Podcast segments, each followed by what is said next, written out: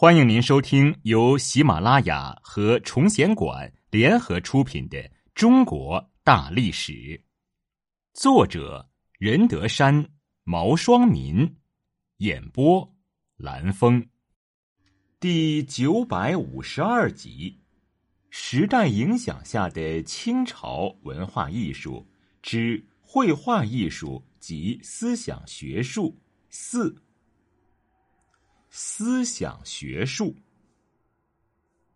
清朝刚建立政权之时，社会处于激烈动荡、革故鼎新的时期，于是，在思想学术上掀起了强劲的经世致用思潮。以顾炎武、黄宗羲、王夫之为代表，他们批判八股取士，强调经学要与社会现实和解决实际问题联系起来。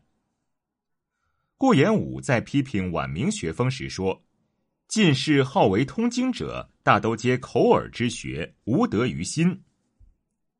既无心得，尚安望其致用哉？”顾炎武（一六一三年至一六八二年）出身于江东望族，明末家道中落。他少年时就开始关心现实民生，注重经世之学。十四岁取得诸生资格后，便与归庄共入复社，与复社的名士纵论天下大事，反对宦官擅权。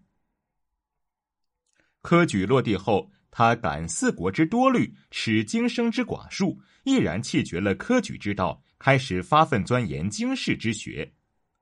为此，他遍览了历代史圣、郡县志书以及文集章奏之类。从中集录有关全国各地的山川、地理、农田、水利、交通等资料，准备撰述《天下郡国利病书》和《诏谕志》。他以经世致用为旨趣，认为君子为学以明道也，以救世也。徒以诗文而已，所谓雕虫篆刻，亦何益哉？并以其朴实归纳的考据方法，宣告了晚明空书学风的终结。开启了清代朴学的先路。他在学术思想上对吴婉考据派有着极为深远的影响，被誉为明清学问有根底第一人，成为清初继往开来的一代思想家。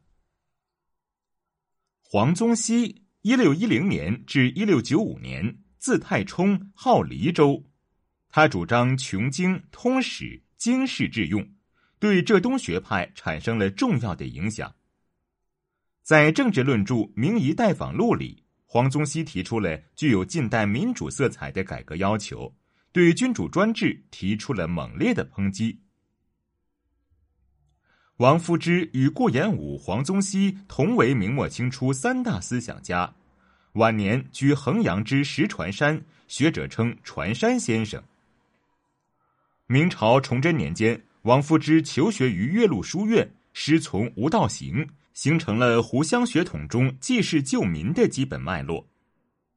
明亡后，清顺治五年（一六四八年），王夫之曾经在衡阳举兵抗清，阻击清军南下，战败退肇庆，后来辗转于湘西以及郴、永、连、邵之间，最后回到家乡衡阳，潜心治学。在石船山下筑草堂而居，人称湘西草堂。他在这里撰写了许多重要的学术著作。他学术成就斐然，尤以哲学、史学、文学最为卓著，总结和发展了中国传统的唯物主义思想，是中国启蒙主义思想的先驱。王夫之的治学领域极为广泛，经史子集、天文历法无不精研。意在探寻上下古今兴亡得失之故，制作轻重之源，以便经世致用。清代经世自用思想流派的代表人物，除了顾炎武、黄宗羲、王夫之三大家以外，还有李颉、颜元、李公、王元等。因其学人籍贯及活动范围多在浙江东部的宁绍（今宁波绍兴地区），故名浙东学派。他们受三大家的影响，在总结明王经验教训的基础上，深刻的认识到了明末学风的空疏不实，对国家民族造成了极大的灾难。书生图讲义理，不揣时事，未有不误人国家者。所以在学术主张方面，他们要求反虚就实，提倡经世致用的真学问和以实为宗的新学风。其特点就是反对脱离社会实际，勇于认事，不务空谈，提倡致力于创新，绝不倒袭古人。做事要实事求是，注重调查研究，所涉及领域几乎关系到一切社会问题，包括政治、经济、军事、国家。民族、法律、边疆、地理、人情、风俗、自然科学等等，以实际的社会问题为中心，将旧事纪实的思想发扬光大。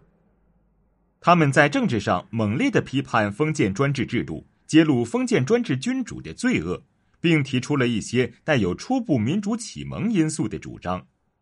在经济上，则针对封建的土地兼并，提出了各种解决土地问题的办法。浙东学派极其反对束缚思想的八股取士制度，注重学校教育，要求培养出真正有学问、有实际能力的人才。在这其中，思想家、教育家严元将经世致用的思想在教育中进行贯彻发挥。他批判程朱理学脱离实际的书本教育，竭力提倡实学和实用的教育。他的教育思想对中国近代教育的发展起了革新的作用，在中国教育史上具有重要的地位。